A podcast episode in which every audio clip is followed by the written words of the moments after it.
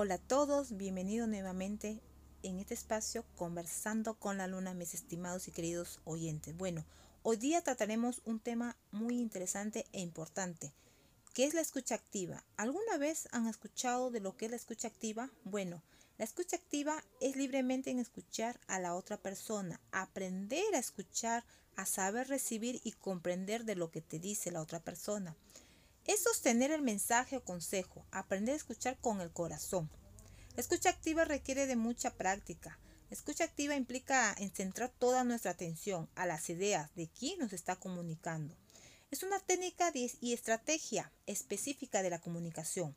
La escucha activa es dejar hablar a la otra persona, dejar que opine, que exprese sus pensamientos, exprese libremente y no juzgarla saber comprender e entender a la persona. La escucha activa es la esencia de la interacción humana. ¿Alguna vez han pensado cuál es la diferencia entre escuchar y oír?